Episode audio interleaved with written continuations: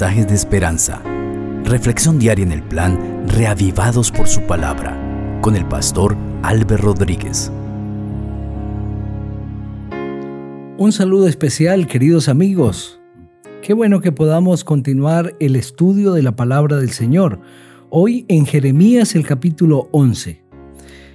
Vamos a orar para pedir que el Señor nos dirija. Querido Padre, muchas gracias por tu palabra. Gracias porque ella nos enseña, ella nos muestra el camino de la salvación. Que el poder de tu palabra, Señor, pueda transformar nuestra vida, pueda cambiar nuestros pensamientos y acercarnos a ti. En el nombre del Señor Jesucristo. Amén. El capítulo 11 de Jeremías dice así, palabra que vino de Jehová a Jeremías diciendo, Oíd las palabras de este pacto y hablad a todo hombre de Judá y a todo habitante de Jerusalén. Decidles que así ha dicho Jehová, Dios de Israel. Maldito el que no obedezca las palabras de este pacto, el cual mandé a vuestros padres el día que los saqué de la tierra de Egipto, del horno de hierro, diciéndoles, oíd mi voz y cumplid mis palabras conforme a todo lo que os mando. Entonces vosotros seréis mi pueblo, y yo seré vuestro Dios. Así confirmaré el juramento que hice a vuestros padres, que les daría la tierra que fluye leche y miel, como en este día. Yo respondí y dije, Amén, Jehová. Jehová me dijo, Proclama todas estas palabras en las ciudades de Judá y en las calles de Jerusalén, diciendo, Oíd las palabras de este pacto y ponedlas por obras porque solamente advertí a vuestros padres el día que los hice subir de la tierra de Egipto, amonestándolos sin cesar, desde el principio hasta el día de hoy, diciendo, escuchad mi voz. Pero no escucharon ni inclinaron su oído, antes bien se fueron cada uno tras la imaginación de su malvado corazón. Por tanto traeré sobre ellos todas las palabras de este pacto, el cual mandé que cumplieran y no cumplieron. Me dijo Jehová, conspiración se ha hallado entre los hombres de Judá y entre los habitantes de Jerusalén.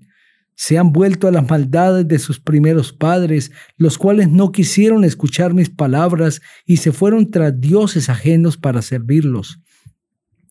La casa de Israel y la casa de Judá quebrantaron mi pacto, el cual había yo concertado con sus padres. Por tanto, así ha dicho Jehová, yo traigo sobre ellos un mal del que no podrán escapar. Clamarán a mí, pero no los escucharé. Entonces irán las ciudades de Judá y los habitantes de Jerusalén a clamar a los dioses a quienes queman incienso, los cuales no los podrán salvar en el tiempo de su mal porque según el número de tus ciudades fueron tus dioses Judá, y según el número de tus calles Jerusalén, pusiste los altares de ignominia, altares para ofrecer incienso a Baal. Tú pues no ores por este pueblo, no levantes por ellos clamor ni oración, porque yo no los escucharé en el día de su aflicción, aunque clamen a mí. ¿Qué derecho tiene mi amada en mi casa habiendo hecho antes abominaciones? ¿Crees que los sacrificios y la carne consagrada de las víctimas pueden evitarte el castigo? ¿Puedes gloriarte de eso?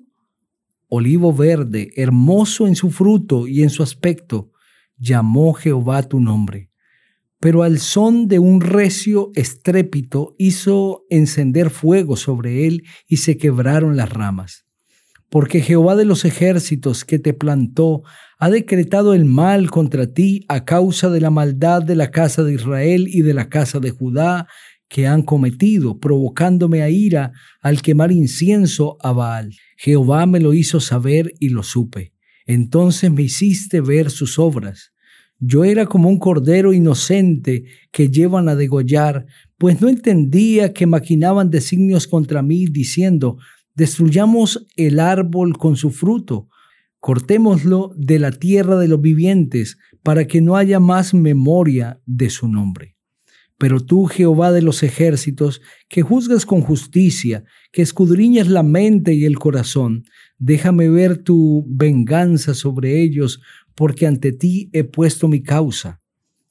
Por tanto, así ha dicho Jehová acerca de los hombres de Anatot, que buscan tu vida, diciendo, no profetices en nombre de Jehová, para que no mueras a nuestras manos.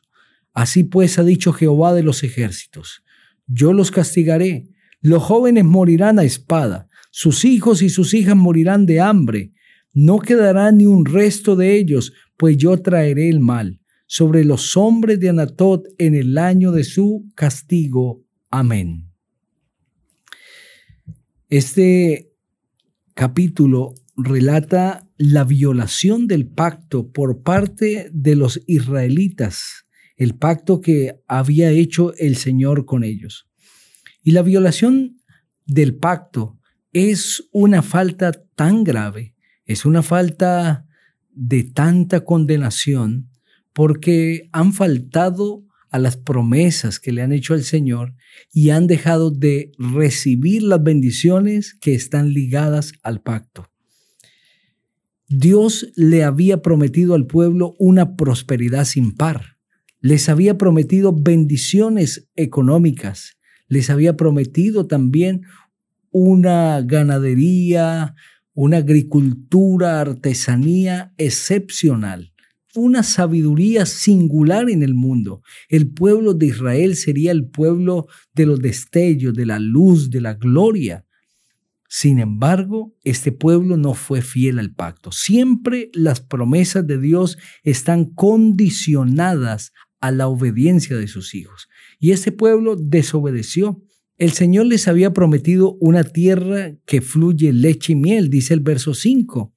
Sin embargo, el pueblo no estimó las promesas del Señor y se fueron tras dioses ajenos, dioses paganos, dioses muertos, y reemplazaron la adoración a Dios por esos dioses.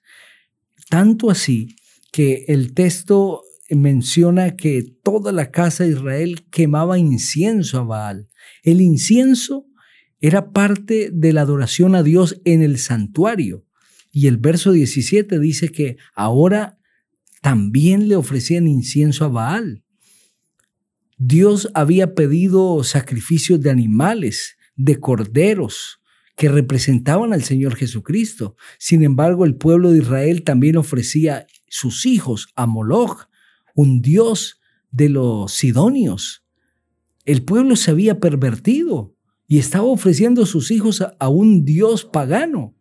Cuando Dios había dicho en el capítulo 54 de Isaías que Él quería ser el maestro de sus hijos, que quería educarlos, el pueblo se había apartado del Señor. Y el verso 14 contiene un desprecio de Dios que no solamente es un desprecio, sino que es el, un cierre de oportunidades de parte de Dios. El hombre ha colmado la paciencia de Dios y ha pasado el límite, el límite de la misericordia. Entonces el Señor dice, tú pues no ores por este pueblo, no levantes por ellos clamor ni oración, porque yo no los escucharé el día en que por su aflicción clamen a mí. No es que Dios no quiera escuchar, el capítulo 59 de Isaías dice que es el pecado el que crea un abismo, una separación entre Dios y el hombre. Y no es que Dios cierre sus oídos para no oír, sino que el pueblo se ha apartado tanto de Dios que ya no sienten arrepentimiento. Es tal la condición del pueblo que los capítulos anteriores han presentado que incluso cuando alguien juraba por Dios, lo hacía falsamente. Cuando alguien juraba por Dios, lo hacía falsamente. Ya no tenían temor de Dios. Por eso el Señor dice, no ores por este pueblo. Ellos se han ido, ellos han endurecido su corazón. Qué triste será que Dios un día vea que la condición del ser humano es incorregible, como fue el caso de los antediluvianos de los sodomitas, de los habitantes de Gomorra y ahora de los habitantes de Jerusalén. ¿Y cómo está tu vida delante del Señor? ¿Cómo está tu comportamiento? ¿Cuántas oportunidades te ha dado el Señor y tú las has despreciado? Hoy es el día de oportunidad para ti. Los brazos de Cristo están abiertos. Vuélvete a Él y el Señor te perdonará y te restituirá como hijo suyo. Vamos a orar. Querido Padre, gracias por tu palabra porque ella nos ha hablado claramente. ¿Podrías por favor bendecir a las personas que están escuchando este mensaje? Que donde quiera estén, Señor, alcance tu bendición. En Cristo Jesús. Amén. El Señor te bendiga